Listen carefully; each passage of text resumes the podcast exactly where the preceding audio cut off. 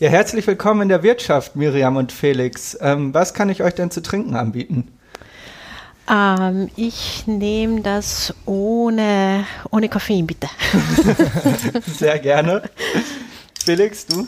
Ähm, ja, ich würde ein Bier trinken, glaube ich. Ja, dann nehme ich auch ein Bier. Dankeschön. So. Prost. Prost.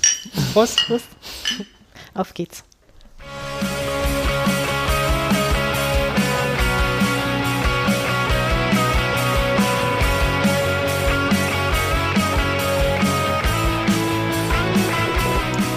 Ja, herzlich willkommen zu unserer vierten Folge in der Wirtschaft. Heute hier zum ersten Mal auswärts an der Uni Duisburg-Essen. Und äh, bevor wir uns unserer heutigen Gästin widmen, möchten wir uns kurz an euch, unsere Hörerinnen und Hörer, äh, adressieren und uns äh, herzlich bedanken bei mittlerweile über 600 Abonnentinnen und Abonnenten. Wir sind tatsächlich schwer beeindruckt davon und hätten damit nie gerechnet, als wir dieses Projekt gestartet haben. Und ein besonderer Dank geht auch raus an die Leute, die schon gespendet haben. Äh, da vor allem an Eva, Mirjam und Lena. Danke euch. So, in unserem Podcast werden wir hier mit Expertinnen aus den verschiedensten Teildisziplinen der VWL über ihre Forschung reden und möchten das auch mit aktuellen gesellschaftlich relevanten Themen verknüpfen.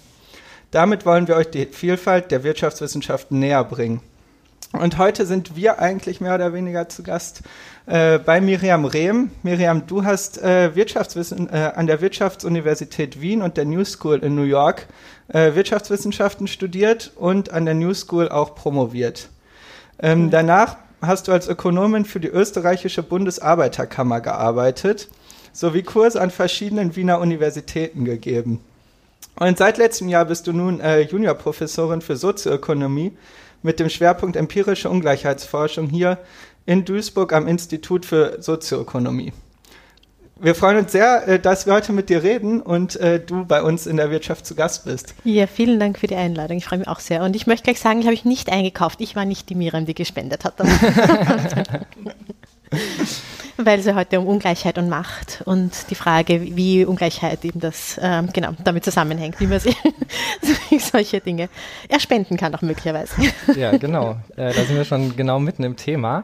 Äh, da du natürlich äh, zu Ungleichheit vor allem forscht, ähm, erstmal die Frage, ist Ungleichheit eigentlich immer schlecht? Ha. Ja, ähm, eine, eine total gute Frage. Ich würde sogar noch einen Schritt zurückgehen davor ähm, und darüber reden wollen, von welcher Ungleichheit sprechen wir überhaupt. Ne? Ähm, ich, wenn ich von Ungleichheit spreche als Ökonomin, als Sozioökonomin, ähm, dann rede ich von Einkommen und Vermögen. Hm? Ähm, es gibt natürlich eine viel breitere sozioökonomische Ungleichheit, was Bildung angeht, was Lebenschancen angeht, was Umweltfragen angeht. Also ähm, das wird hier recht, bei mir jedenfalls recht eng geführt. Jetzt, ob es immer schlecht wird, natürlich nicht. Natürlich ist Ungleichheit nicht immer schlecht. Die Frage ist, ähm, wo ziehen wir die Grenze und wie wollen wir als Gesellschaft leben? Ähm, wie sehen wir das als Gesellschaft? Welches Ausmaß von jetzt eben Einkommens- und Vermögensungleichheit halten wir für noch sinnvoll oder nicht mehr sinnvoll? So viel mal als, als erste präzise Antwort darauf. Ne? Ähm, was wir jetzt empirisch sehen, ist, dass äh, in den allermeisten westlichen Ländern die meisten Menschen der, der, der Meinung sind, dass äh, wir zu weit gegangen sind beim Anstieg von eben dieser ökonomischen Ungleichheit. Mhm. Also dass U Ungleichheit ähm, zu hoch ist.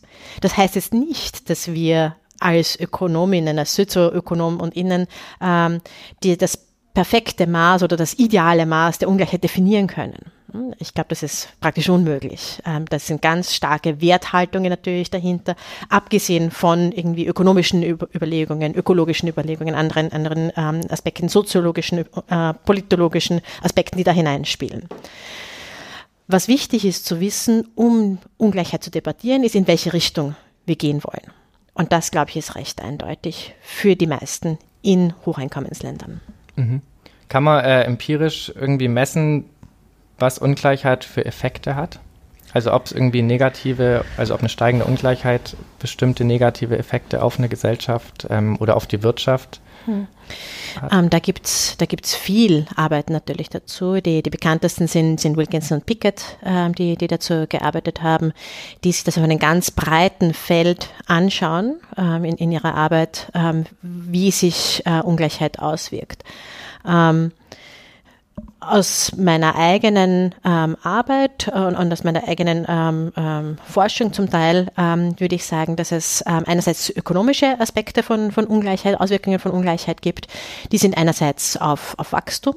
Ähm, also wie, äh, wie wirkt sich Ungleichheit, und da spreche ich vor allem von der Stabilität des Wachstums. Also was wir nicht wollen, ist, ist starke Schwankungen im, im Wachstum. Nicht unbedingt, dass wir hohes Wachstum wollen in, in der heutigen äh, Zeit.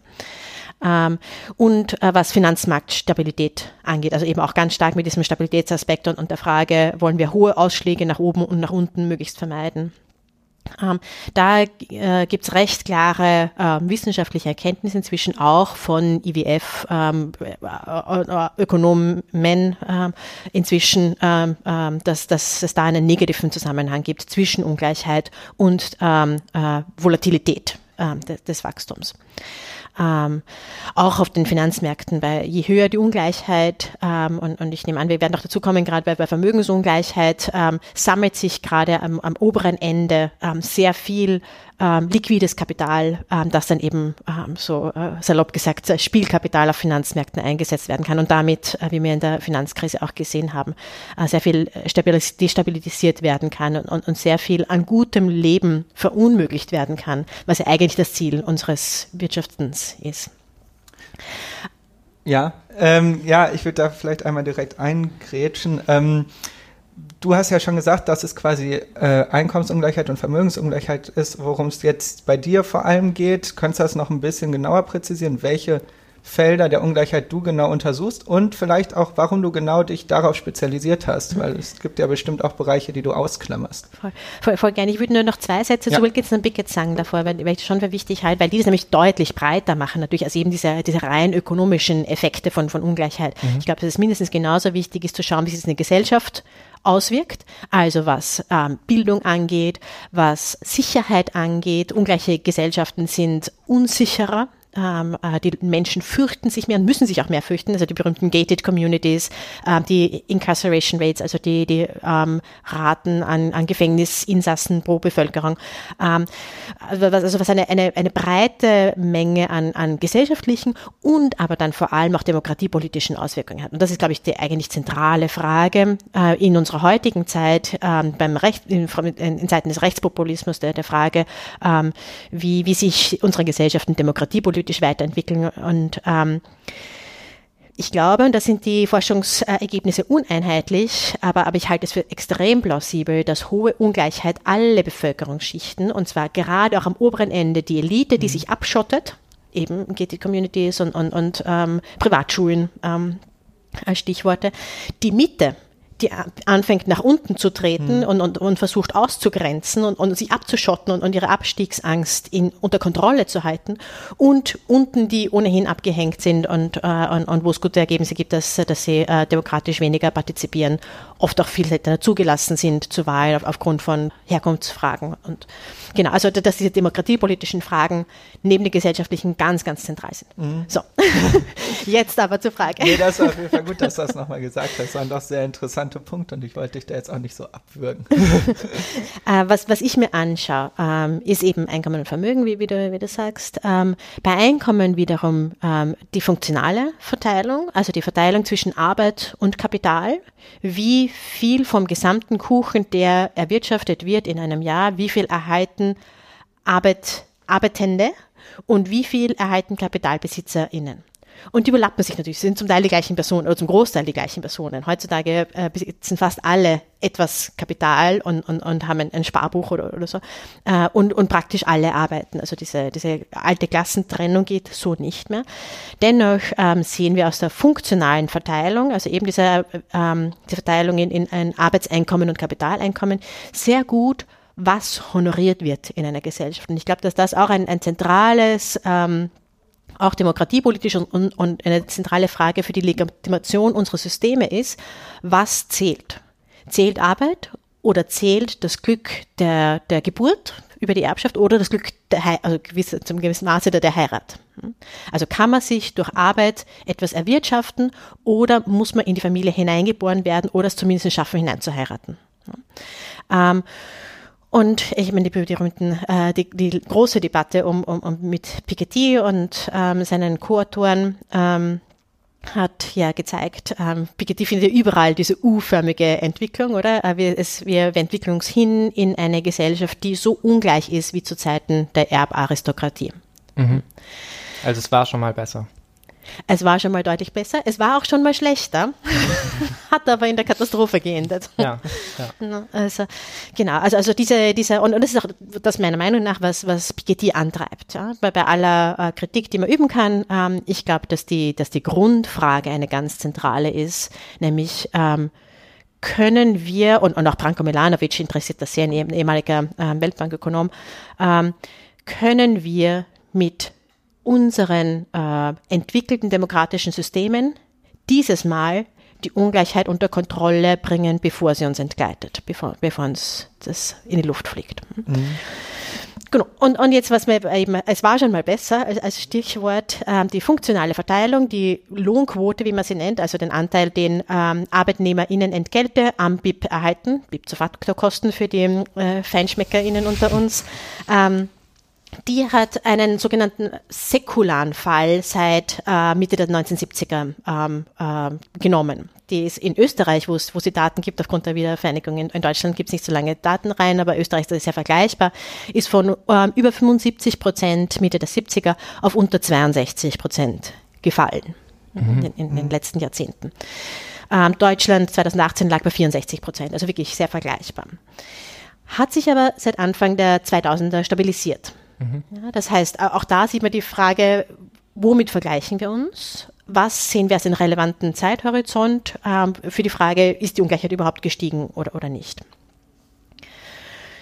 Jetzt, wenn wir darüber reden wollen, warum das passiert ist, also warum es diesen, diesen säkularen Fall gegeben hat, ähm, dann würde ich auf, auf Engelbert Stockhammer verweisen. Mhm. Ihr, ihr seid ein bisschen zweifelhaft.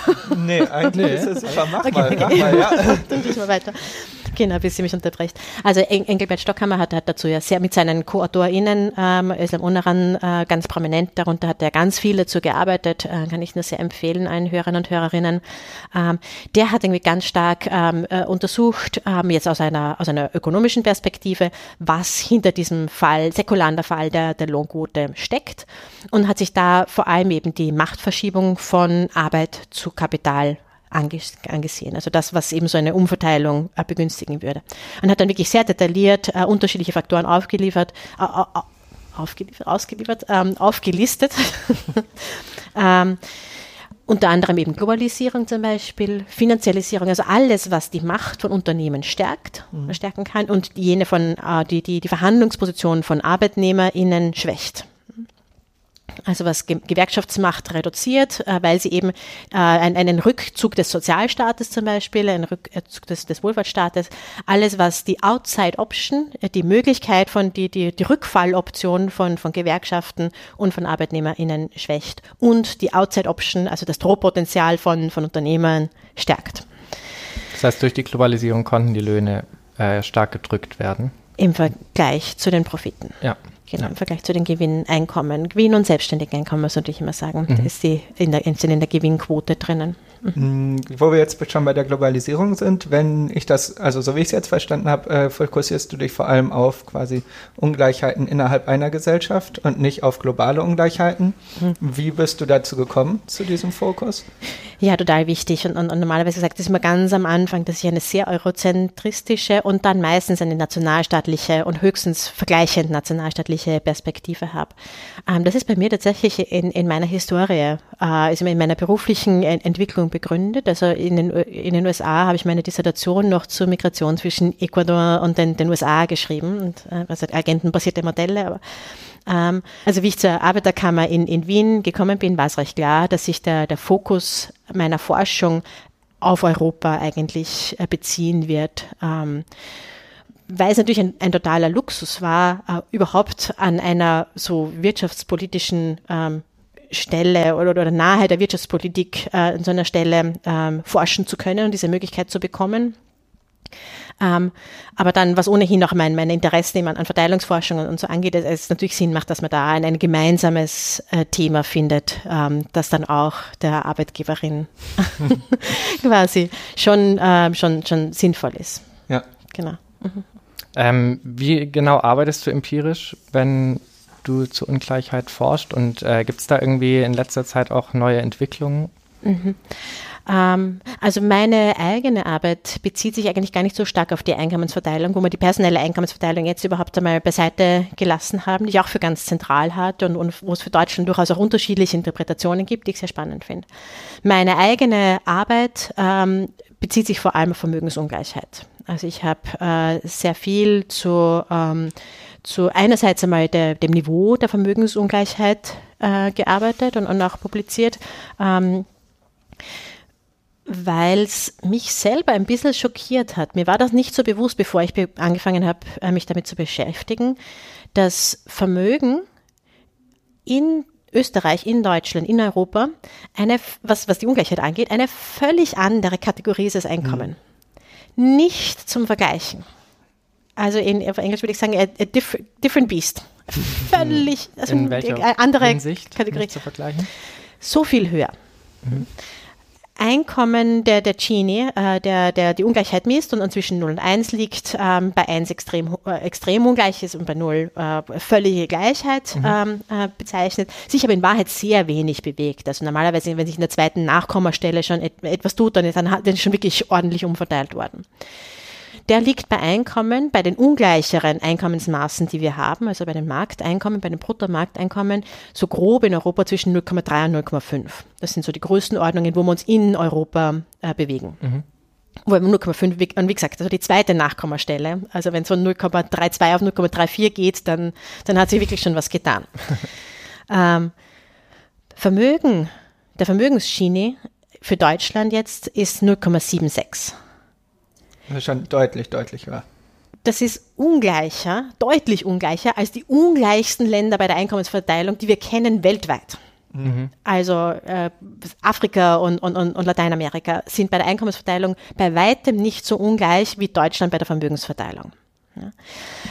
Und das hat mich im ersten Schritt einmal schockiert. Mir war das wirklich nicht bewusst. Für Österreich hat es auch lange keine Daten gegeben, für Deutschland äh, durchaus. Ähm, aber mein Eindruck war schon auch, dass in der öffentlichen Debatte, auch in Deutschland, obwohl es da die Daten gegeben hätte, das nicht so präsent ist.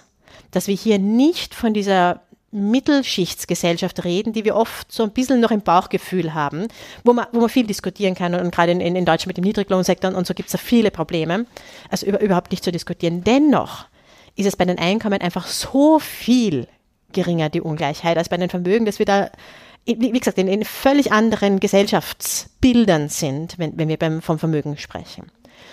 Und das hat mich sehr interessiert, mhm. also einfach sich anzuschauen. Ich habe auch, ich hatte auch kein Bauchgefühl, was ist Mittelschicht beim Vermögen? Mhm. Also ich, ich, hätte das einfach nicht gewusst, ja. wer, wer besitzt was. Wenn ich mir die untere Hälfte anschaue, was haben die typischerweise? Stellt sich heraus, neu für mich eben, wie gesagt, ähm, haben, dass die, dass die unteren 50 Prozent ähm, fast alle oder zum, zum Großteil ähm, Kraftfahrzeuge besitzen, fast alle ein Giro oder ein Sparkonto äh, besitzen. Mhm. Aber es damit eigentlich auch schon weitgehend getan ist. Also das sind so die, die Vermögensarten, die, die in, der, in der unteren Hälfte prävalent sind, also die da tatsächlich, ähm, wo die Partizipation hoch ist, wo die viele Leute, viele Haushalte besitzen. Wenn man sich dann die nächsten 45 Prozent anschauen, also die verbögende Mitte, wie ich sie nennen würde. Dann kommt da üblicherweise der Hauptwohnsitz dazu. Also die haben mhm. Kraftfahrzeuge, Giro- und Sparkonten und einen Hauptwohnsitz. Mhm. Und erst bei den Top 5 Prozent, erst am, am, am obersten Rand der Verteilung, den, den reichsten 5 Prozent, werden dann weitere Immobilien relevant, was wir in Wien Zinshäuser nennen ähm, werden Unternehmensbeteiligungen relevant, interessanterweise. Also es gibt mhm. natürlich die Yoga-Lehrerin in den, in den unteren Hälfte, die ihr eigenes Unternehmen betreibt quasi. Mhm. Aber relevant als Anteil an, als Partizipation sind sie nur bei den fünf, reichsten fünf Prozent. Von, vom Finanzvermögen werden erst am oberen, den oberen 5%, erst ganz am oberen Rand äh, Aktien, Anleihen, Fonds, weiteres Finanzvermögen relevant. Mhm. Das heißt, wenn wir, und, und, und daraus ergeben sich für mich jetzt äh, damals noch aus, aus, aus Sicht der, der Arbeiterkammer, aber, aber heute als, als, als Wissenschaftlerin, ergeben sich direkt die wirtschaftspolitischen Fragen, die mich, die mich interessieren. Oder die Frage, wenn wir bei der Vermögenssteuer Unternehmensbesitz ausnehmen, was eine höchst legitime äh, Diskussion ist auf, auf, auf ökonomischer Basis, müssen wir mit diese Verteilungsaspekte mit bedenken. Und ich habe die vorher eben, wie gesagt, nicht gekannt und, und hatte das nicht gewusst.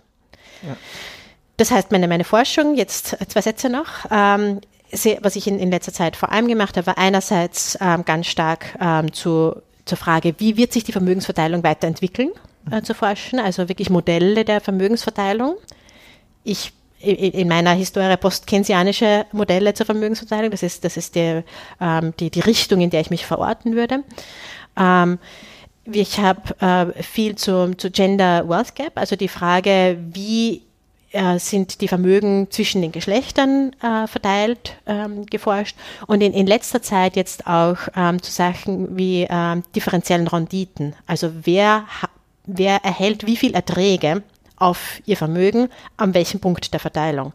Weil sowohl aus empirischer als auch, auch theoretischer Sicht das, äh, das ein, eine sehr relevante Frage ist. Ja, auf jeden Fall. Ähm, sehr interessante Forschungsgebiete. Ich glaube, alle sind extrem relevant für die zukünftige gesellschaftliche Entwicklung. Äh, wir haben uns jetzt eins rausgepickt, was du auch gerade schon genannt hast, und das ist die Frage des äh, Gender Wealth Gap oder eben der Vermögensungleichheit zwischen äh, Männern und Frauen. Und äh, Oxfam hat im Vorfeld des Weltwirtschaftsforums in Davos eine neue Studie vorgestellt, in der darauf nochmal der Fokus gelegt wurde und gesagt wurde, dass ähm, Männer mit, äh, 50 Prozent mehr Vermögen besitzen würden als Frauen und äh, weltweit gesehen. Weltweit gesehen, ja. genau. Und du selber hast auch äh, ein Paper darüber geschrieben und daraus geht auch hervor, dass es in Deutschland eine Vermögensungleichheit von 45 äh, Prozent gibt. Das ist ja schon ähm, deutlicher Unterschied auf jeden Fall. Mm. Und äh, da wäre halt so ein bisschen unsere erste Frage, so im Allgemeinen hört man irgendwie in den Medien oder auch in der Diskussion viel, viel häufiger vom Gender Pay Gap, der auch oft im Vorfeld von Wahlen immer wieder Thema wird. Äh, vom Gender Wealth Gap muss ich sagen, also dass das besteht, war mir schon klar, aber ähm, so in der Diskussion ist das nicht so vertreten, oder? Absolut, das, das sehe ich genauso. Was natürlich überhaupt nicht heißt, dass der Gender Pay Gap, also die, die Einkommensschere zwischen Frauen und Männern nicht absolut ihre Berechtigung hat. Ähm, die Frage, wie viel habe ich im, im Börsel am Ende des Monats oder am Anfang des Monats, nachdem man es über, überwiesen wird, ähm, sind, ist natürlich total relevant für, für viele Menschen. Ähm, ein Nebensatz dazu, weil ich es einfach so spannend finde, oder? Ähm, und, und weil es auch, auch für die Vermögensverteilung relevant ist. Ähm, wenn wir jetzt beim unbereinigten Gap bleiben. Das heißt, wenn wir uns einfach wirklich nur anschauen, was haben die Leute am Ende des Monats auf ihr Konto überwiesen bekommen, dann, dann ist ja in, in Westdeutschland ähm, der, der Gap bei, bei grob 20 Prozent. So. Mhm. Äh, und in Ostdeutschland? Weniger, oder? Deutlich geringer. Aber wie viel? Hat, was tippt ihr? 20 Prozent hast du gesagt in Westdeutschland. 20 Prozent in Westdeutschland. Nee, ich weiß es nicht. Aber so. Ungefähr. Daumen mal 12? 10 ungefähr, oder? Ah, nicht schlecht, 7. Ja. Sechs bis sieben Prozent. Der Rohe in mhm. Ostdeutschland. Was mich als, als Österreicherin total schockiert, weil wir diesen Vergleich nicht haben innerhalb Österreichs. Und wie erklärst du dir den Unterschied? Das ist eine sehr gute Frage. Ich glaube nicht, dass es da einen wirklich äh, gut also wirklich gute Arbeit, die außer halt irgendwie die historische Perspektive ja, ja. Und, und, und, irgendwie ähm, Fahrtabhängigkeiten und Kinderbetreuung und, und, und all diese Sachen. Mhm. Was natürlich dann auch tatsächlich meiner Meinung nach die Erklärung ist. Ja. Aber, aber es ist schwer, das festzunageln, warum mhm. sich das auch kaum angleicht. Also er ist zwar gestiegen in, in Ostdeutschland, aber ich meine, in Westdeutschland ist, ist der, der rohe Gap, war 1995 auch schon 21 Prozent, so wie heute. Oder 2017 sind die letzten Zahlen, die wir haben, beziehungsweise 2014, 2017 publiziert. Das heißt, da tut sich einfach nicht viel aus irgendeinem Grund. Jetzt zur Bereinigung noch einen Satz, weil das auch für, genau, für Vermögen, für unsere Arbeit zum, zum Vermögens, zur Vermögensschere relevant ist. Ähm, das ist natürlich total wichtig, für Faktoren zu kontrollieren, die das erklären können, diese, diesen Unterschied. Ne? Ein Fünftel weniger Einkommen, beziehungsweise äh, fast die Hälfte weniger Vermögen, wobei man dazu sagen muss, beim Vermögen ist das ganz am oberen Ende. Ne? Das sind die Reichsten am 95. Perzentil, also gerade am Ende der reichsten 5 Prozent. Ähm, das heißt, ähm, diese, äh, diese, die Bereinigung ist natürlich total wichtig es macht einen Unterschied, ob jemand Teilzeit arbeitet oder Vollzeit für die, fürs Einkommen. Mhm. Und, und, natürlich hat man dann unterschiedlich viel am, am Ende des Monats an, an, an Einkommen für, für den unbereinigten Gap. Andererseits ähm, wird das ja oft gerade äh, in, in Richtung Diskriminierung interpretiert. Mhm. Und das ist total schwierig. Einerseits, weil natürlich das, was übrig bleibt, nicht Diskriminierung ist. Es ist nur der Teil, den man nicht erklären kann und, und wo mhm. es möglicherweise Maße nicht gibt, äh, nicht quantifizierbar sind. Ähm, andererseits steckt natürlich ganz viel Diskriminierung in diesen sogenannten erklärenden Variablen. Also von beiden Seiten kann man es nicht als Diskriminierung ähm, interpretieren, weil natürlich die Frage nach der Branchenwahl, der Berufswahl, ob man Teilzeit arbeitet, ganz stark bereits die Diskriminierung drinnen hat oder die Unterschiede jedenfalls, die es gibt zwischen, zwischen Männern und Frauen. Ja. Und wenn das nicht, also wenn man nicht an, an uh, biologistische Erklärungen glaubt, dass Frauen eben uh, für Teilzeit prädestiniert sind, biologisch oder so, da, dann muss da gesellschaftliche Erklärungsfaktoren geben und, und, und damit ähm, äh, auch ja, zumindest, äh, was auch immer man dann unter Diskriminierung konkret versteht, aber, aber jedenfalls Un Ungleichbehandlung ähm, von, von Menschen, die eigentlich gleich wären in ihrer Leistungsfähigkeit und ihrer Einkommens, Income Earning Capacity, ihre Einkommens, ähm, äh, wie, sagt, wie ich das übersetzen? Einkommenspotenzial? Ja, genau. So, grob. so ja. das. genau, ja. jetzt zum, zum Vermögensgap. Also das Problem ist natürlich, ähm, das war äh, die erste Studie, die sich das so breit für Europa angeschaut hat mit den, den Daten des Household Finance and Consumption Survey. Das sind Daten, die von der, von der Europäischen Zentralbank koordiniert von den einzelnen Nationalbanken erhoben werden in Euroraum. Extrem hochqualitativ, aber eine Erhebung. Und der zweite Nachteil ähm, ist, dass sie äh, nur auf Haushaltsebene verfügbar sind was natürlich für unsere Messung des Vermögensunterschiedes ein großes Problem war. Mhm.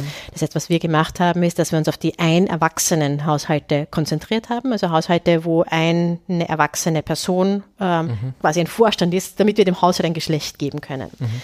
Weil wir sehr äh, klar gesehen haben, wenn man sich auf so Sachen wie ähm, den, den sogenannten Reporter, also die Person, die angetroffen wurde, als die Erhebung durchgeführt wurde, man oft also zum Beispiel bei Frauen, die Teilzeit arbeiten und mehr zu Hause sind, man oft dann das gesamte Vermögen des Haushalts der Frau, also den Haushalt weiblich macht, nur weil halt irgendwie die, die Frau die Fragen beantwortet hat, wo sie eigentlich auch die, die finanziell am, am, am, sich am besten auskennen sollte und so, aber das sind dann alles Feinheiten. Genau, das heißt, was wir gesehen haben für viele Länder in Europa, ähm, die, äh, mit, für die wir äh, Daten hatten mit dieser ersten Welle des, des HFCS, die, die gut genug waren, dass es am oberen Ende, also dort, wo eben viel Vermögen ist. Wir haben ja bereits gesehen, Vermögen ist extrem ungleich verteilt. Die oberen 10 Prozent besitzen grob äh, 60 Prozent, fast zwei Drittel des, des Vermögens. Das schwankt immer ein bisschen, weil ja auch die Daten nicht so ganz genau sind. Mhm.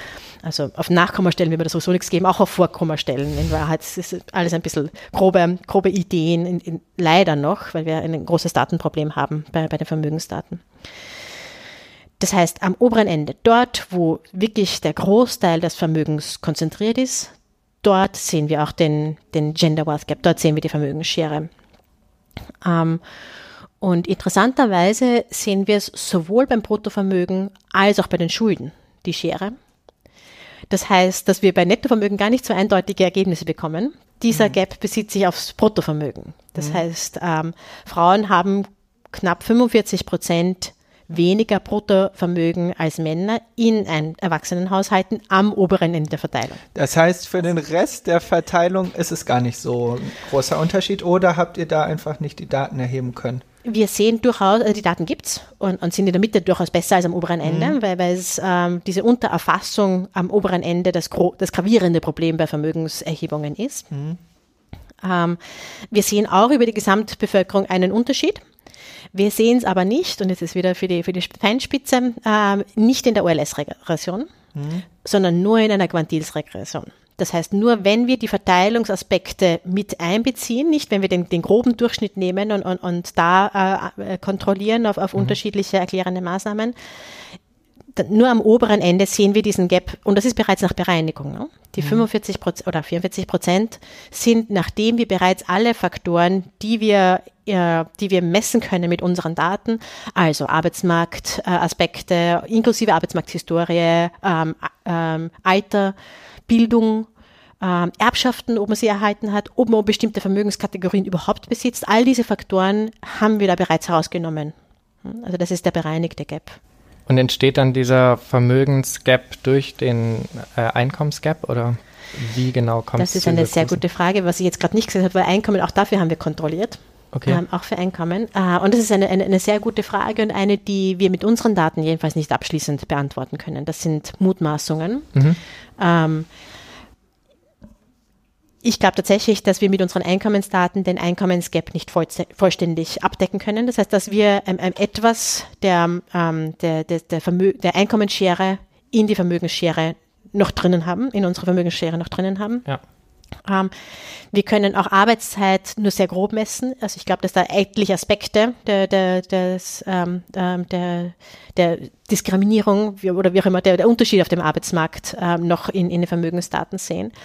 Was wir nicht messen können, sind unterschiedliche Returns, ähm, also die Renditen auf Vermögen, ob sich die unterscheiden nach, nach Geschlecht. Und wie gesagt, in, in, späterer Arbeit jetzt ähm, haben wir sehr klar gesehen, dass sich die Renditen mit, dem, mit der Vermögenshöhe unterscheiden. Dass je, je höher ähm, das Vermögen, desto höher auch die Renditen. Und, mhm. und auch da natürlich, also wo Tauben sind, fliegen Tauben zu. Auch das, dieses Prinzip äh, betrifft dann das Geschlecht natürlich noch einmal.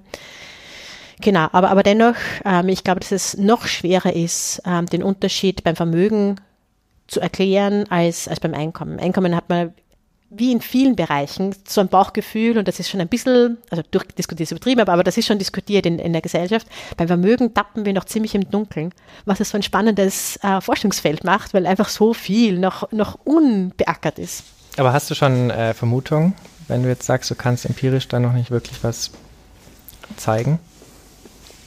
Ich glaube, dass es viel ähm, mit dieser kumulativen Dynamik von Vermögen zu tun hat weil wir es am oberen Ende sehen. Mhm. Also ich glaube, dass es starke Unterschiede gibt bei Unternehmensbesitz zwischen Männern und wie gesagt, das ist alles reine Spekulation. Ja, ja. Ne? Aber dass das Unternehmensbesitz, obwohl wir dafür kontrollieren, besitzt die, der Haushalt ein Unternehmen oder nicht, dennoch glaube ich, dass wir dann mit nicht alles äh, von dieser kumulativen Dynamik äh, erfassen können ähm, mit, mit, mit unseren Variablen. Ähm, ich glaube, dass es daran hauptsächlich hängt. Mhm. Okay. Ja, eine Frage hätte ich auch noch. Ähm, und zwar habt ihr in der Studie ja für Europa untersucht und ähm, so wie ich sehe, ist Deutschland da eher schlechter als viele andere Länder, also ungleicher, sagen wir, als viele andere Länder. Hm, habt ihr dafür eine Erklärung, woran das liegen könnte? Also was läuft in den anderen Ländern vielleicht anders mhm. oder besser, was da die Ungleichheit reduziert? Das ist eine große Debatte, die, die derzeit stattfindet. Also gerade im, im, im, im Gefolge des, Household Finance and Consumption Survey, wo es zum ersten Mal vergleichbare Daten gegeben hat.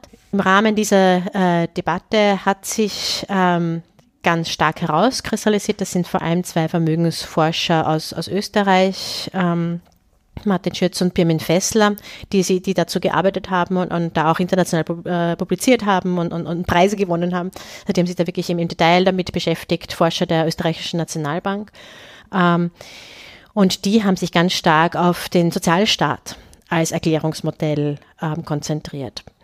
Das Spannende daran ist, äh, dass Staaten mit besser ausgebautem Sozialstaat eine höhere Vermögensungleichheit aufweisen. Das heißt also Österreich und Deutschland, hm, die dann eben zum Beispiel in Deutschland beschränkt, aber in Österreich äh, oder Wien jedenfalls äh, zum Beispiel im sozialen Wohnbau noch recht stark sind. Das heißt, wo die Schaffung von Wohneigentum nicht so eine hohe Priorität hat, weil es eben noch ähm, den, im sozialen Wohnbau ähm, hochqualitative Wohnungen mit gesicherten langfristigen Mieten gibt, wo die Pensionsvorsorge gut funktioniert, ähm, und damit private Pensionsvorsorge nicht so zentral ist, wo Bildung öffentlich und gut organisiert ist und damit ähm, im Vergleich jetzt zu den USA zum Beispiel die Vorsorge für die Ausbildung der Kinder nicht so weit, im, nicht so zentral im, im Vordergrund steht oder halt die Schulden aufnehmen der Kinder ähm, nicht, nicht so sehr im, im Vordergrund steht. Ähm, das sind drei auch Gesundheitsfragen. Hm? Wenn man nicht vorsorgen muss für einen für, für schwere Krankheit, äh, vor allem gegen Ende des Lebens, ähm, dann, dann ähm, ist, die, ist das Ansparen von Vermögen, das Angstsparen von Vermögen nicht, nicht so zentral. Und das ist eben genau die Mitte, es bezieht sich dann vor allem über Immobilienvermögen, die Mitte, die eben dann dieses Immobilienvermögen nicht aufbaut. Das heißt, ähm, der Sozialstaat ersetzt in gewissem Maße das Vermögen der unteren mhm. Hälfte und, und auch, auch der Mitte. Mhm. Was natürlich nicht im Umkehrschluss heißt, dass man nur den Sozialstaat zurückfahren muss und damit die Vermögensungleichheit reduziert oder die Leute ähm, selbst von, von alleine auf einmal Vermögen aufbauen können. Sondern das sind Prozesse, die über Generationen, die ganz stark eben über, über, über langfristigen Vermögensaufbau, über, über Erbschaften transformiert werden, die über, über lange äh, Horizonte ähm, funktionieren, wo dann eben zum Beispiel die Kinder bis in ihre 30er und 40er bei den Eltern leben, weil eben dieser Aufbau des Vermögens ein, ein ganz, ganz schwieriger und, und langfristiger äh, Prozess ist und, und, und eben keine, keinen sozialen Wohnbau gibt und, und man nicht ausziehen kann. Damit werden die, werden die Haushalte größer und größere Haushalte haben ganz, ganz äh, eindeutigen Zusammenhang mit höherem Vermögen. Mhm. Beantwortet das die Frage? Ja, ja, ja okay. auf jeden Fall. ja. In die Richtung habe ich auch noch überhaupt nicht nachgedacht. Ähm, ich würde jetzt äh, noch eine Frage von Arne Heise ähm, einschieben. Arne Heise war letzte Woche bei uns in der Wirtschaft, falls ihr die Folge noch nicht gehört habt. Äh, es lohnt sich auf jeden Fall sehr. Und ähm, er hatte eine Frage an dich und die würde ich jetzt einfach mal kurz vorlesen. Ähm, und zwar, wie bringst du die empirischen Ergebnisse der Mindestlohnforschung mit theoretischen Ansätzen in Übereinstimmung? Oder wie gehst du damit um, dass die traditionelle Arbeitsmarkttheorie scheinbar das, was wir erleben, bei der Einführung von Mindestlöhnen nicht erklären kann? Also aus meiner Sicht ist mit der Theorie ganz einfach in Einklang zu bringen, also wenn es auf die erste Frage bezogen.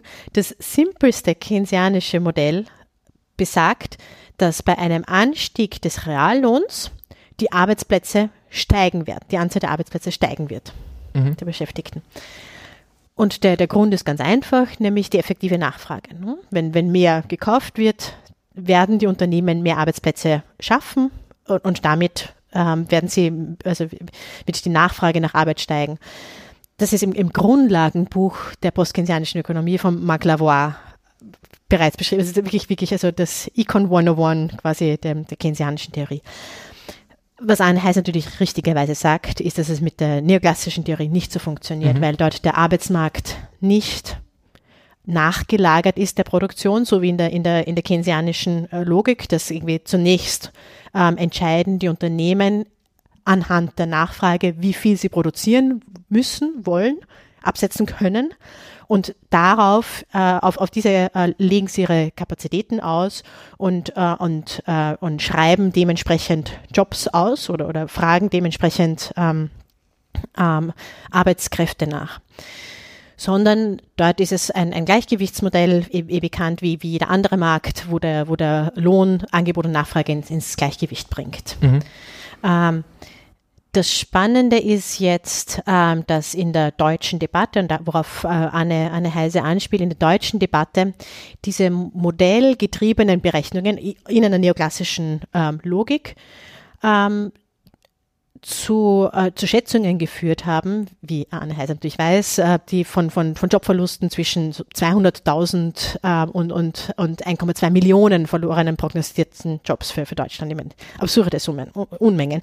Und das hat sich wirklich also durch das ganze politische Spektrum gezogen. Da war es nicht, ähm, das war, war nicht ähm, arbeitgebernahe Thinktanks ausschließlich sondern das hat sich wirklich ähm, über die sämtliche Schätzungen, die ich gefunden habe, ähm, in zwei Wellen, ähm, 2007, 8 und 2014, 15, haben diese Größenordnung von, von, von Jobverlusten prognostiziert. Und was mich jetzt als Außenstehende damals noch ähm, sehr, sehr überrascht hat, war, dass es in dieser Forschung eigentlich kaum Rückbezug zur Empirie der mhm. Mindestlohnforschung gab. Die zu dem Zeitpunkt bereits international auf einem völlig anderen Stand war. Mhm. Also es, es hat vor zehn Jahren oder Einführung des Mindestlohns vor knapp fünf Jahren ähm, immer noch ein, zwei Holdouts gegeben, die konsistent negative Beschäftigungseffekte von Mindestlöhnen ähm, auch empirisch gefunden haben. Aber das sind ein oder zwei Personen. Das ist wirklich sehr gut nachvollziehbar, wenn man die empirische Literatur kennt. Die gesamte oder, oder die Breite der Debatte, aber Arin Rajit-Dubé ist ja der einer der, der hervorragenden, ähm, äh, herausragenden Vertreter, hat sich deutlich weiterentwickelt. Das ist die Debatte der 1980er und 1990er international, die in Deutschland mit Einführung des Mindestlohns geführt wurde. Mhm. Also international in der Ökonomie war das eigentlich kein Thema mehr. Also die, die, die, die, die Studien auf der Höhe der Zeit, wie gesagt, ein bis zwei Ausnahmen, von denen man weiß, wer sie sind und die immer die also es ist wirklich äh, auf, auf einer empirischen Seite her sehr überraschend, dass man heutzutage mit Modellen und, und sie geistern jetzt wieder her, herum. Also gerade aus Österreich da ja ein, äh, auch publiziert worden, äh, wenn, wenn irgendwie Mindestlohnvorschläge von Parteien evaluiert werden oder so, dass man da Effekte, die nicht plus minus null sind. Und das ist ja auch ex post, was sich in der deutschen Analyse ganz klar gezeigt hat. Es hat möglicherweise ein bisschen positive, möglicherweise ein bisschen negative Effekte. Im Grunde sind sie nicht statistisch signifikant unterschiedlich vom Null, wenn man die Literatur als Gesamtes äh, betrachtet. Das heißt, diese Debatte ist, ist eigentlich, eigentlich war die schon gegessen. Mhm. Und es ist überraschend, dass die nochmal so stark aufgeflammt ist und so einseitig geführt wurde in der deutschen ökonomischen ähm, Szene. Das, das hat mich wirklich überrascht als Außenstehende. Und meinst also, du, dass äh, da heute was draus gelernt wurde? Ich glaube, dass jetzt gerade ein Lernprozess stattfindet. Mhm. Also es hat eine Phase gegeben, meiner Beobachtung nach, ähm, wo es empirische Studien gegeben hat, wo immer wieder versucht wurde, ob man nicht doch negative Effekte findet. Und, und manche Studien finden das natürlich auch äh, statistisch negative Effekte, aber die sind so klein, dass man in Wahrheit mit geringeren Spezifikationsänderungen, ich überzeugt bin, dass man immer, immer um, um die Null kommt. Mhm. Ähm, egal, ob die jetzt positiv sind oder, oder negativ. Ne? Und jetzt habe ich den Eindruck, dass langsam ein bisschen eine Aufarbeitung stattfindet. Ich glaube, mein Eindruck ist, dass es in der, in der äh, in Mindestlohnkommission schon ein bisschen eine Änderung des, der Herangehensweise gegeben hat, weil diese rein modellgetriebenen ähm, Analysen, glaube ich, doch ein bisschen an Ansehen verloren haben, ist jedenfalls mein Eindruck. Also die, die ich kenne, kommen jetzt wirklich nur noch aus Österreich und davon irgendwelchen Thinktanks, mhm. die man klar, jedenfalls klar zuordnen kann, der Arbeitgeberseite, sagen wir so. Ja, ja. Ähm, was, wo es beschränkt ein, einen Lerneffekt gibt, ist, glaube ich, bei einzelnen ähm, Leuten, Ökonomen, ich kenne nur Männer, die das sagen, die zurzeit sagen, aber sobald es Jobverluste geben wird, wird es der Mindestlohn gewesen sein. Mhm. Was natürlich, ich meine, ist natürlich absolut möglich, dass man dann in Zukunft ex post da einen, einen Kausalzusammenhang findet.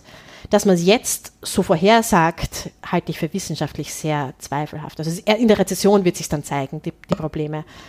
Kann, kann sein, mhm. kann sein, aber, aber mit dieser Historie wo man, wo man die wissenschaftliche Debatte wirklich nicht rezipiert hat, die internationale, wäre ich auf jeden Fall sehr vorsichtig mit Vorhersagen, ähm, was, was Mindestlohn, was, was Beschäftigungseffekte von Mindestlohn angeht.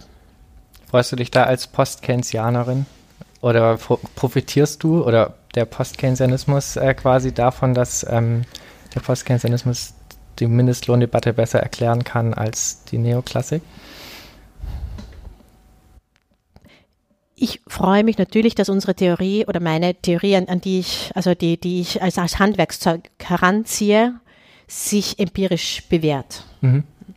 Ähm, man muss natürlich auch sagen, ähm, was ich mir jetzt äh, oder was man sich zum Beispiel politisch vielleicht wünschen könnte, dass es da dann ähm, positive Umverteilungseffekte gibt.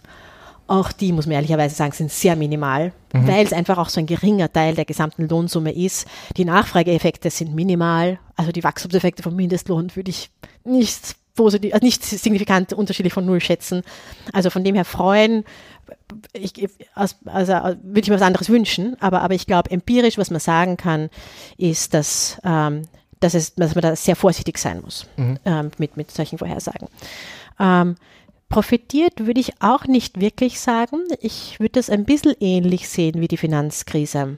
Ähm, dass es die postkeynesianische ähm, Community Wissenschaft oder auch die plurale Wissenschaft, weil das ist ja, also eigentlich nur die Neoklassik, würde ich sagen, diese, diese, diese hohen Beschäftigungsverluste des Mindestlohns. Ich kenne keine, auch die Komplexität wird das, glaube ich, so nicht sagen.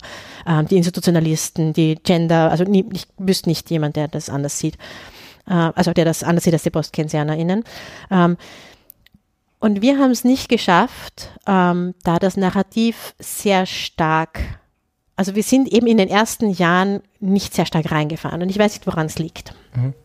Ich habe ein, ein, ein, oder zwei Blogposts geschrieben, Social Europe und so, aber es hat nicht richtig abgehoben. Ich glaube nicht, dass das der Mehrheit der Menschen bewusst ist, dass mhm. es da deswegen jetzt bewusst ist auf einmal, dass es unterschiedliche Sichtweisen in der, in der Ökonomie gibt. Also von dem her profitieren wir, glaube ich, sehr stark. Ähm, dennoch, ähm, ich sehe es als eine ähm, eine Nicht-Falsifizierung unserer Theorie. Ähm, und es ist immerhin schon was. Ja. Ja, sehr schöne Antwort. auf jeden Fall sehr ausführliche Antwort auch. Und ich glaube, Arne Heise wäre auch sehr zufrieden mit deiner Antwort. Es deckt sich auf jeden ja, Fall. Ich glaube, es deckt, eure Meinung decken sich da. Das ist doch ganz schön. Ähm, wo wir schon beim Fragen beantworten sind, kommen wir dann jetzt zu unserem äh, schönen Element der Fragentrommel.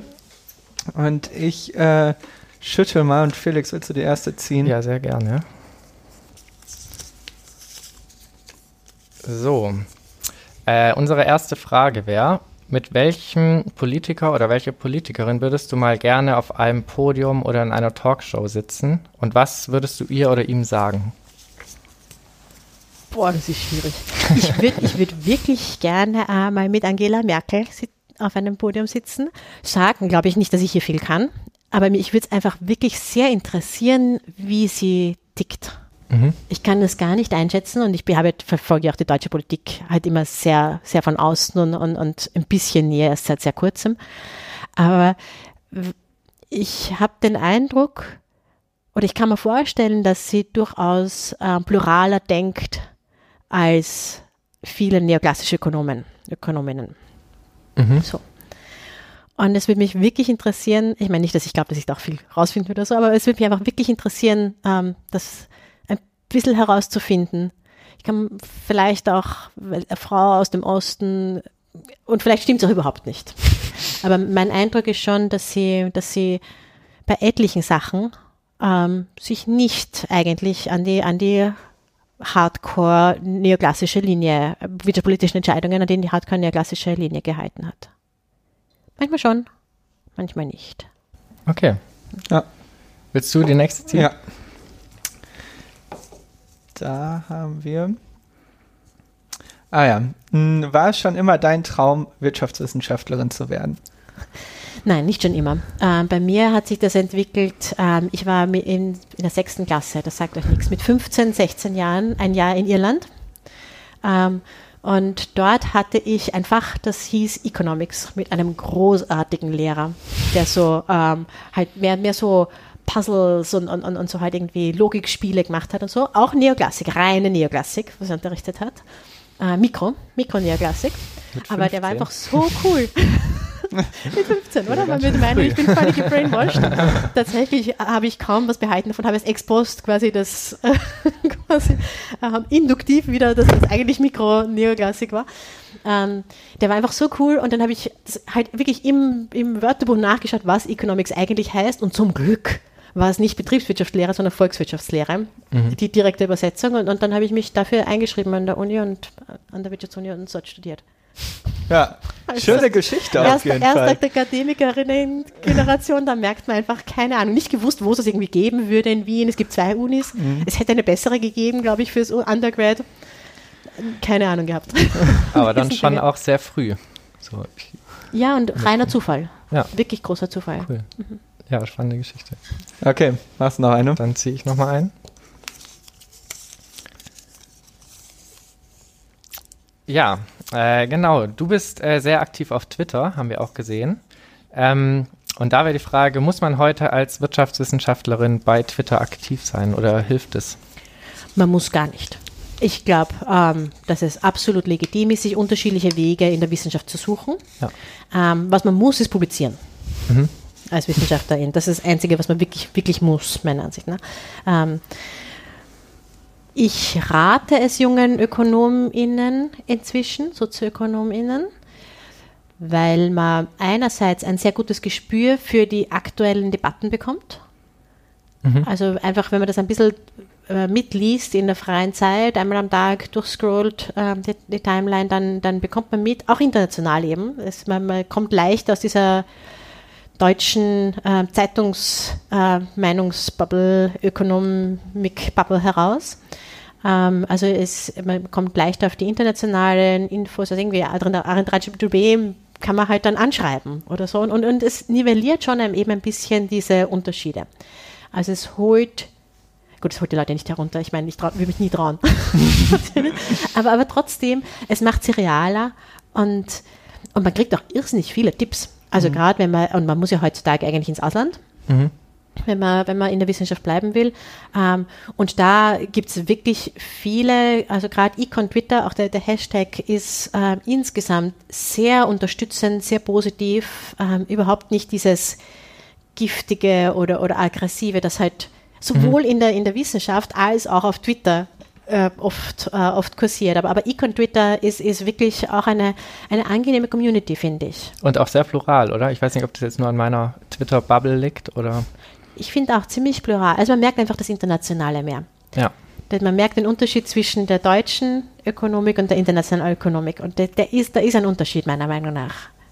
Deutschland ist deutlich neoklassischer als die internationale Debatte und auf Twitter hat man halt die internationale Debatte. Und mhm. dadurch ähm, halt schon sehr stark natürlich evidenzbasiert, ähm, RTCs, äh, RCTs, äh, Randomized Controls Trials, also so ähm, alles geht um kausale Effekte. Ähm, natürlich, aber, aber trotzdem finde ich ziemlich breit in der Herangehensweise. Okay, ja, spannend. Ähm, Genau, dann wollten wir, jetzt haben wir schon viel über ähm, die aktuelle Ungleichheit gesprochen und auch schon äh, einige Zahlen gehört ähm, und gehört, dass es eben vor allem in der Vermögensungleichheit äh, in Deutschland und Europa ähm, sehr, sehr starke oder eine sehr große Ungleichheit gibt. Und da wäre jetzt die Frage, äh, wie geht man damit um? Oder was wären Maßnahmen, ähm, um eben diese Ungleichheit oder diese Schere kleiner werden zu lassen? Hm, das ist eine gute Frage. Ähm, und meine Vorschläge dienen nicht dazu. Ich arbeite zur Vermögenssteuer mhm. äh, und Erbschaftssteuern, aber eigentlich hauptsächlich Vermögenssteuer. Gerade derzeit ähm, bin ich dabei, ein, ein, neues Projekt zu entwickeln, das eher in Richtung ähm, Vermögensungleichheit und Macht geht und die Frage, warum setzt sich eine Vermögenssteuer durch oder eben nicht und woran liegt das? Ähm, und jetzt muss man aber wirklich sagen, die Vermögensteuer dient ja nicht dazu, so wie sie in sämtlichen Vorschlägen bisher, abgesehen mal vielleicht von, von, von Piketty's ähm, ähm, radikalen Ideen, aber, aber nicht einmal die in Wahrheit. Ne? Ähm, das heißt, ähm, was ich vertrete, würde ja maximal stabilisieren, die Vermögensungleichheit, die wir bereits beobachten. Mhm. Ähm, weil eine Vermögensteuer, so wie sie überall vorgeschlagen wird, ähm, die, also den Zuwachs reduziert, die Renditen abschöpft mhm. zum Teil. Und eben am oberen Ende, ähm, man kann von der Oxfam-Studie halten, was man will, das ist alles total problematisch von, von der Datenbasis her und so global, ähm, ist alles, alles wirklich, wirklich schwierig. Aber dennoch, ähm, auch wenn man äh, Forbes-Listen wiederum total problematische Datenbasis, aber, aber es gibt halt dennoch unterschiedliche Beobachtungselemente, ähm, äh, an denen man sieht, dass der, dass der Zuwachs der Top-Top-Vermögen sicher bei 10 Prozent im Jahr liegt. Das heißt, jede Vermögensteuer, die unter 10 Prozent jetzt bei den Milliardärinnen, ja, also wirklich ganz am oberen Ende liegt, wird die Ungleichheit nicht reduzieren mhm. sondern wird höchstens abschöpfen, die Renditen, wahrscheinlich nicht einmal das. Mhm. Ähm, das heißt, ähm, wo man wo man ansetzen müsste, um, um wirklich was zu verändern, ist sich wirklich zu orientieren an der Wirtschaft der 1950er, 1960er Jahre. Das heißt, ganz fundamental einzugreifen, wirklich ganz radikal zu nationalisieren, ähm, öffentliche Investitionsprogramme, äh, Banken unter Kontrolle, Kapitalmarktkontrolle. Also das sind einfach so ein Umbau der Wirtschaft, dass ich mir nicht mehr sicher bin, ob ich mir trauen würde, das vorzuschlagen. also wenn ich Politikerin werde, nie im Leben wie das andere. Ich habe die Hosen voll bis oben. Ja. Also um, um das wirklich was zu machen. Und ich glaube, man merkt, wie zentral das Thema ist, wie laut geschrien wird, schon bei einer Vermögensteuer, wo völlig klar ist, dass die nichts reduziert an Ungleichheit. Und dennoch ist der Widerstand so groß und so vehement, dass alles unter den Bus geworfen wird von den Kleinunternehmerinnen über alles, von der eigenen Klientel, um nur ja keine Vermögensteuer, die die Allerreichsten trifft, in, in allen Formulierungen, wie sie jetzt ist, dass nur ja da überhaupt nichts angerührt wird. Und, und also deswegen glaube ich, dass Vermögen so zentral an der, an der, an der Basis des, unseres Wirtschaftens, unseres heutigen Wirtschafts, und das ist ein kapitalistisches Wirtschaften, liegt, ähm, dass, dass es da ganz schwierig ist, wirklich was zu machen. Und umso wichtiger natürlich, irgendwo anzufangen. Ja. Wobei, äh, ja. Äh, wobei ja mh, tatsächlich, es wird ja oft über, auch über die Einkommensteuer diskutiert, ähm, dass man da irgendwie die progressiver gestalten sollte. Und aus dem, was du uns heute jetzt erzählt hast, würde ja eigentlich hervorgehen, dass im Vergleich zu einer Einkommensteuer eine Vermögensteuer dann doch einen positiveren oder einen progressiveren Effekt hätte und zu mehr Umverteilung führen würde. Oder ist das nicht so?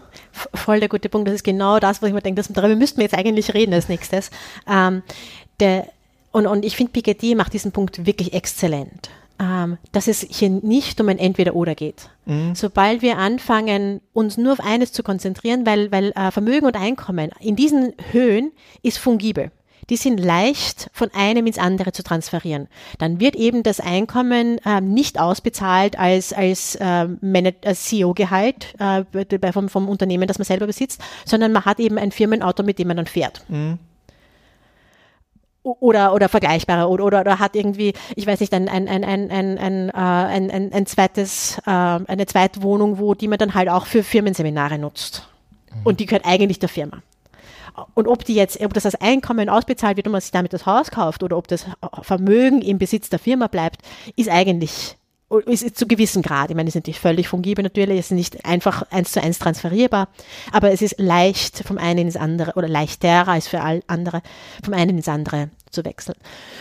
Und umso wichtiger sind natürlich, und womit ich anfangen würde, um nochmal zurückzukommen auf die Frage, was würde ich machen, es ist äh, so wie Gabriel Sigmund ähm, und auch Ottomar Piketty äh, ganz stark auf Transparenzfragen zu setzen. Und auch das sieht man am Widerstand gegen die, die HFCS, eben diese Household Finance and Consumption Survey, ähm, Erhebung, die ja nur Daten erhebt, ähm, wo wirklich in, in manchen Ländern es schwierig war, das durchzusetzen, weil allein das Wissen schon so ein Problem darstellt, offensichtlich. Mhm. Das Wissen darum, wie Vermögen verteilt ist. Ähm, und, und wo wirklich die, die Betroffenen ähm, Erhebenden oder die Leute in den Nationalbanken, die das erhoben haben, extremem Druck ausgesetzt waren und, und, und also unter, unter größten Widrigkeiten zum, zum Teil so eine, so eine statistische Erhebung, was man eigentlich glauben würde in, in, in Daten der Transparenz, äh, in Zeiten der Transparenz oder aber, aber das ist, das ist wirklich schwierig. Wie bin ich da jetzt hingekommen? Ich habe angefangen. Es ging um äh, Einkommensbesteuerung oder Vermögensbesteuerung. Genau, genau, genau, genau. Und, und von dem her muss man das breit sehen.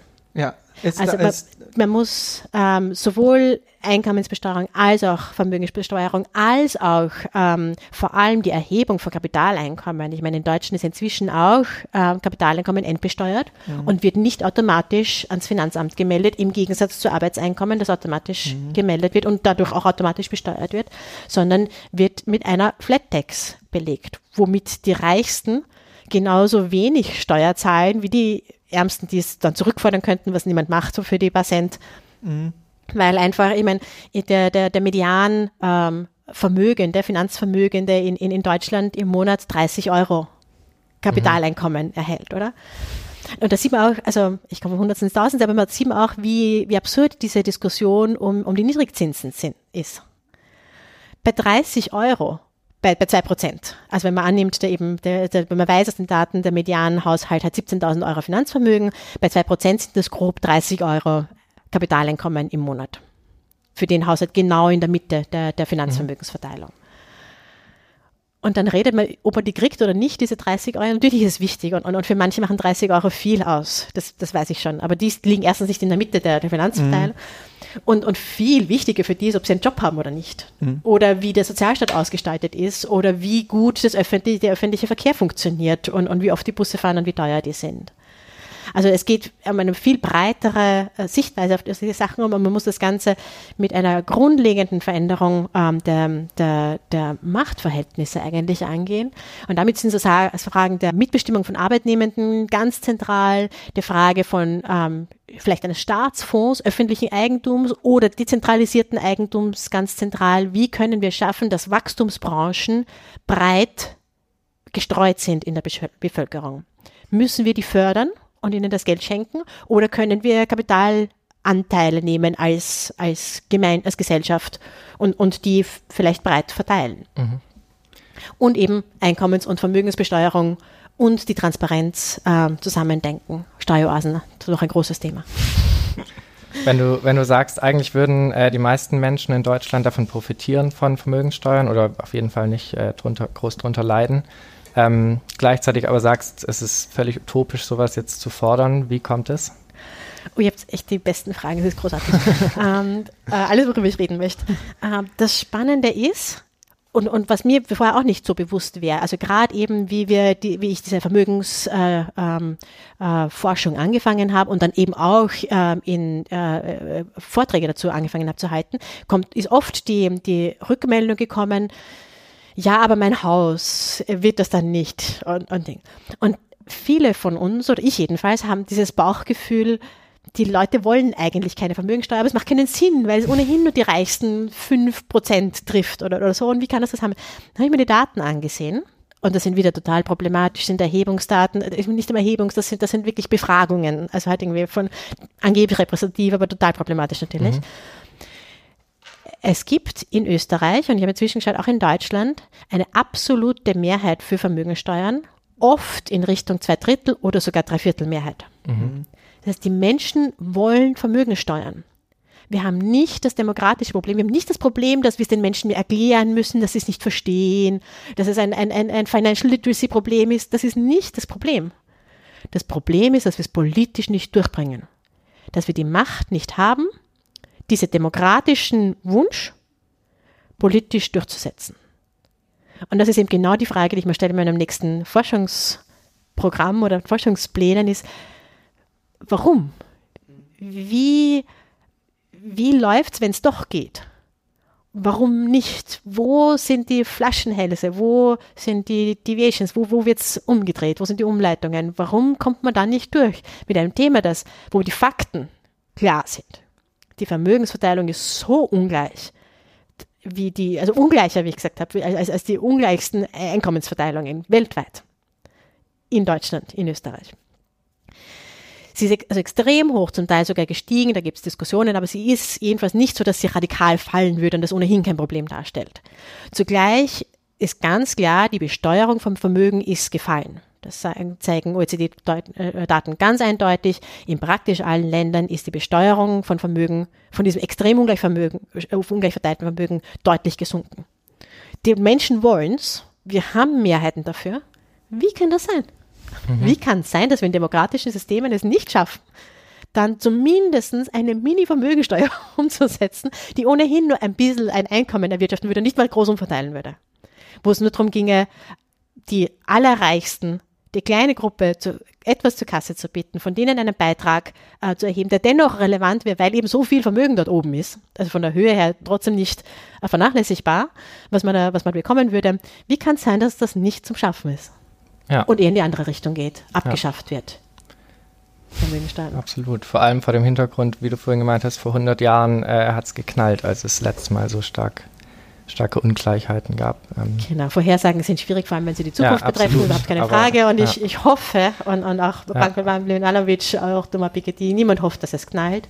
Ja. Aber jedenfalls glaube ich, dass es uns besser gehen wird und dass wir ein besseres Leben haben werden in unserer Gesellschaft, wenn wir schaffen, da was zu machen. Mhm. Ja, das ist auch eigentlich ein schönes Schlusswort, oder? Absolut. Wir würden dann auch schon äh, in die letzte Runde gehen und dann äh, gleich unsere Wirtschaft wieder schließen. Ich sehe aber, ihr habt alle noch was zu Ja, trinken. Ich bin äh, tatsächlich nicht zum Trinken gekommen bei Ja. dem spannenden Gespräch. äh, äh, dann kann ich euch gar nichts Neues anbieten. Ähm, genau, bevor du jetzt aber hier äh, zumachst, ähm, bräuchten wir noch eine Frage von dir und zwar an unseren nächsten Gast. Ähm, unser nächster Gast wird Achim Truger sein. Ähm, Achim Truger ist Professor mit Schwerpunkt für Staatstätigkeit und Staatsfinanzen auch hier in Duisburg-Essen. Ähm, und er ist Mitglied des Sachverständigenrats für die Begutachtung der gesamtwirtschaftlichen Entwicklung, oft auch äh, Wirtschaftsweiser bezeichnet. Wir freuen uns sehr. Er wird, wir werden nächste Woche mit ihm sprechen und wollten dich fragen, äh, was wolltest du schon immer mal Achim Truger fragen? Genau, also meine Frage für Achim Truger wäre, ähm, und ich kenne ihn, nachdem er auch am Institut ist, deswegen sind wir bei du. Ja, alles klar. Also seit deiner Berufung in den Sachverständigenrat ähm, gibt es ja eine, bereit, eine deutliche Entwicklung in Richtung mehr Pluralität, einer pluraleren Sichtweise auf, auf ähm, ökonomische Probleme und vor allem auf die Wirtschaftspolitik, was ja die Aufgabe des Sachverständigenrats ist. Und wie denkst du, wird sich das weiterentwickeln? Geht da noch was? Wird es eher eine, einen Schritt zurück wieder geben, also ein bisschen einen Backlash? Also wie, wie glaubst du, wird sich das weiterentwickeln, diese, die Pluralität, die Abbildung der Pluralität im Sachverständigenrat? Okay, cool. Dann haben wir auf jeden Fall schon mal eine gute Einstiegsfrage für nächste Woche. Ja, auf jeden Fall sehr, sehr interessante Frage.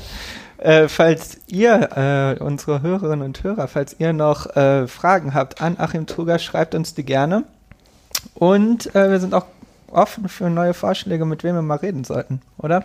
Ja, Ja, das auf könnt ihr uns Fall. auch gerne Da würden wir uns Sehr schreiben. freuen. Ihr könnt euch gerne über Twitter, Mail oder was haben wir noch? Internetseite. Inter Internetseite, haben wir auch. Internetseite kann man Die findet auch ihr. Ja. alle in unserer äh, Beschreibung. ja, dann bedanken wir uns ganz herzlich, dass äh, wir heute quasi bei dir zu Gast waren und Ja, ich danke äh, mit dir reden konnten. Es hat sehr viel Spaß gemacht. Ich fand es Ja, richtig interessant. Und ich denke, auch unsere Hörerinnen und Hörer werden sich freuen, Das freut mich. so tief in das Thema der Ungleichheitsforschung eingestiegen äh, oder eingeführt worden zu sein. Ja, dann danke dir Ich danke. und ähm, Genau. ja, machen Ciao. wir den Laden dicht. Danke. Tschüss.